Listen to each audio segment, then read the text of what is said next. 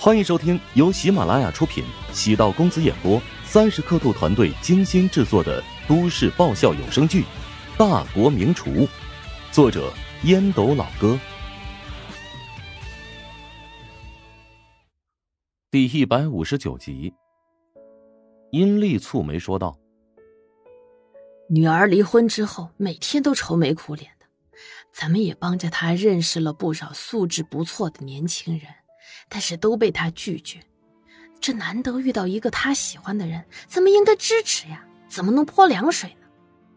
我不是泼凉水，而是提醒你要清醒。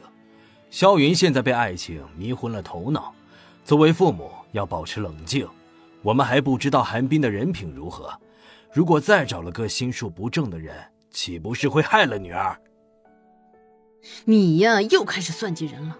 我最讨厌你现在的样子。特别丑陋。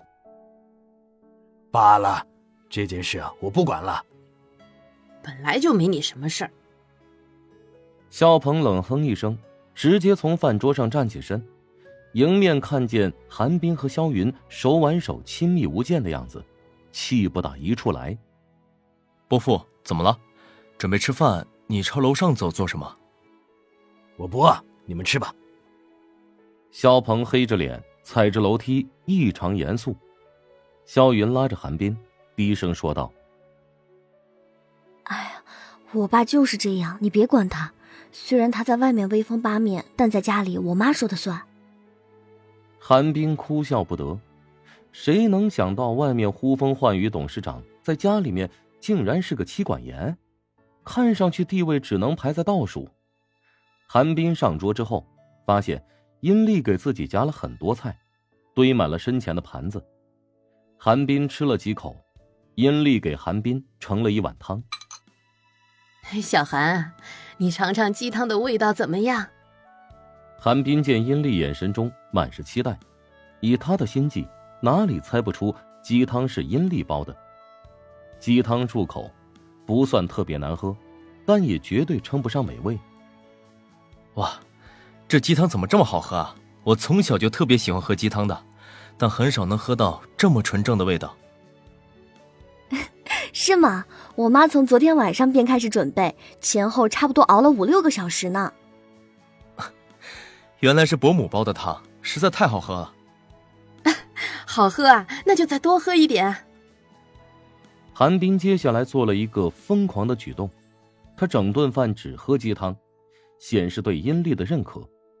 果然，阴丽的心情很愉快，越发觉得韩冰挺不错的。小韩，以后常来我们家做客。我老家呢是南岳，所以特别喜欢煲汤。嗯，冲着伯母的汤啊，我就得经常来骚扰。韩冰爽快的应诺，三人边吃边聊。吃完午餐后，萧云带着韩冰上了楼，来到他的闺房。韩冰还没有反应的过来，萧云就将门关上了，然后一把将韩冰推到床上。萧云的呼吸急促，撕扯着韩冰的衣服和裤子，甚至将手伸入敏感的位置。韩冰闭上眼睛，有种屈辱的感觉，自己特别像是在被强迫。两人在床上滚了七八分钟，萧云发现韩冰没有太多的欲望。意兴阑珊的躺在床上，不悦道：“你是不是身体有问题啊？”韩冰尴尬的笑了笑，尽管萧云试图挑逗自己，但他没有任何兴致，跟一只软脚虾似的。萧云望向自己的眼神，让韩冰感觉很耻辱。他怎么不认为是他没有足够的吸引力呢？韩冰当然不能直接这么说了。唉，我最近工作压力挺大的，而且这是在你家里，我挺紧张的。在我家里占有我，那不更加刺激吗？萧云手指在韩冰的面颊上摩挲，面颊左右一朵红霞，显然动了情。韩冰暗忖：萧云是不是小黄片看多了，还讲什么情景设置和情趣浪漫？望着萧云那张即使浓妆艳抹也难以纠正的脸蛋韩冰不知为何，内心深处泛起了恶心。韩冰反思，他是不是病了？从不挑食的他，怎么会无法下口呢？下一次吧，第一次我真的没办法施展开呀。韩冰只能将自己演得道貌岸然一点。萧云用拳头狠狠的捶了一下韩冰的胸口，站起身整理自己的衣衫，冷哼一声道：“哼，下次别做梦了。”韩冰继续表演，拱手求饶：“哎呦，求你原谅我这一次吧。”萧云被韩冰的演技欺骗，坐在韩冰的腿上，双手勾住韩冰的脖子。好啦，不逼你了。我知道你压力特别大，尤其我爸刚才还给你脸色瞧。放心吧，我爸拗不过我和我妈。晚点呢，我就让妈去跟我爸做做思想工作，让你啊在医院更进一步。我在医院啊才工作几个月，怎么可能立即让我晋升啊？这怕是不符合规矩吧？会不会让你爸特别为难啊？呆子，你以为济仁集团是国营医院？民营医院是谁有实力，谁就有资格比别人站得更高。那我有了你，岂不是实力超群？谁是你的了？还真够臭不要脸的。那我是你的，行不行？萧云的承诺给了韩冰极大的信心。为了光明美好的未来，那必须雄起。两个人拥抱在一起，又开始了新一轮的尝试。过了十来分钟，啊，还是不行吗？嗯，还是不行。啊，真够扫兴。嗯，下次肯定行，肯定尽兴。花费了近两周的时间，陶如雪逐步找到了新单位、新栏目的节奏。与李东岳配合的不错，收视率在同时段全国排名前五，对于淮南省电视台而言，已经是非常不错的成绩了。但李东岳还有更高的期待，没有放松要求，所以近期陶如雪的工作状态很紧绷。新闻类栏目用类综艺的方式来表达，与几年前风靡一时的名人脱口秀很相近。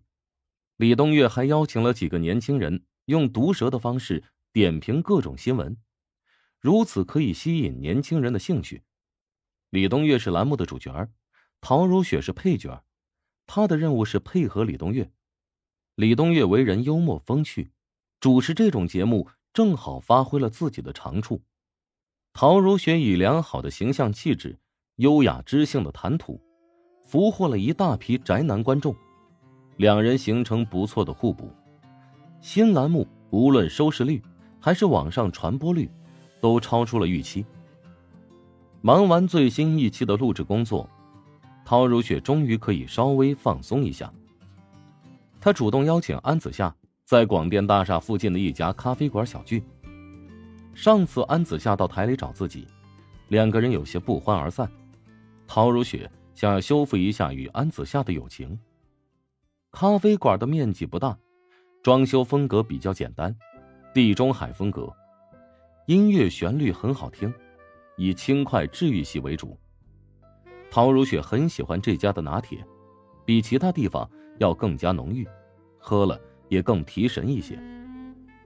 安子夏将挎包扔在隔壁位置，神秘兮兮的说：“出大新闻啦！”陶如雪没好气的白了安子夏一眼，她是什么？她是个新闻女主播，见惯所谓的大新闻，根本不感冒。何况她知道安子夏的性格，常常将很多事情的性质夸大。见陶如雪没有任何反应，安子夏难免失望，她索性不卖关子，主动说道：“韩冰这个渣男称心如意，用了不到一个月的时间就拿下了萧云。”昨天啊，他们两个人去民政局领了结婚证，还在朋友圈里晒了合影。韩冰从主任职务一下子跳到了集团行政中心副总监，兼任济仁医院常务副院长，现在可以说是一步登天啦。本集播讲完毕，感谢您的收听。如果喜欢本书，请订阅并关注主播。喜马拉雅铁三角将为你带来更多精彩内容。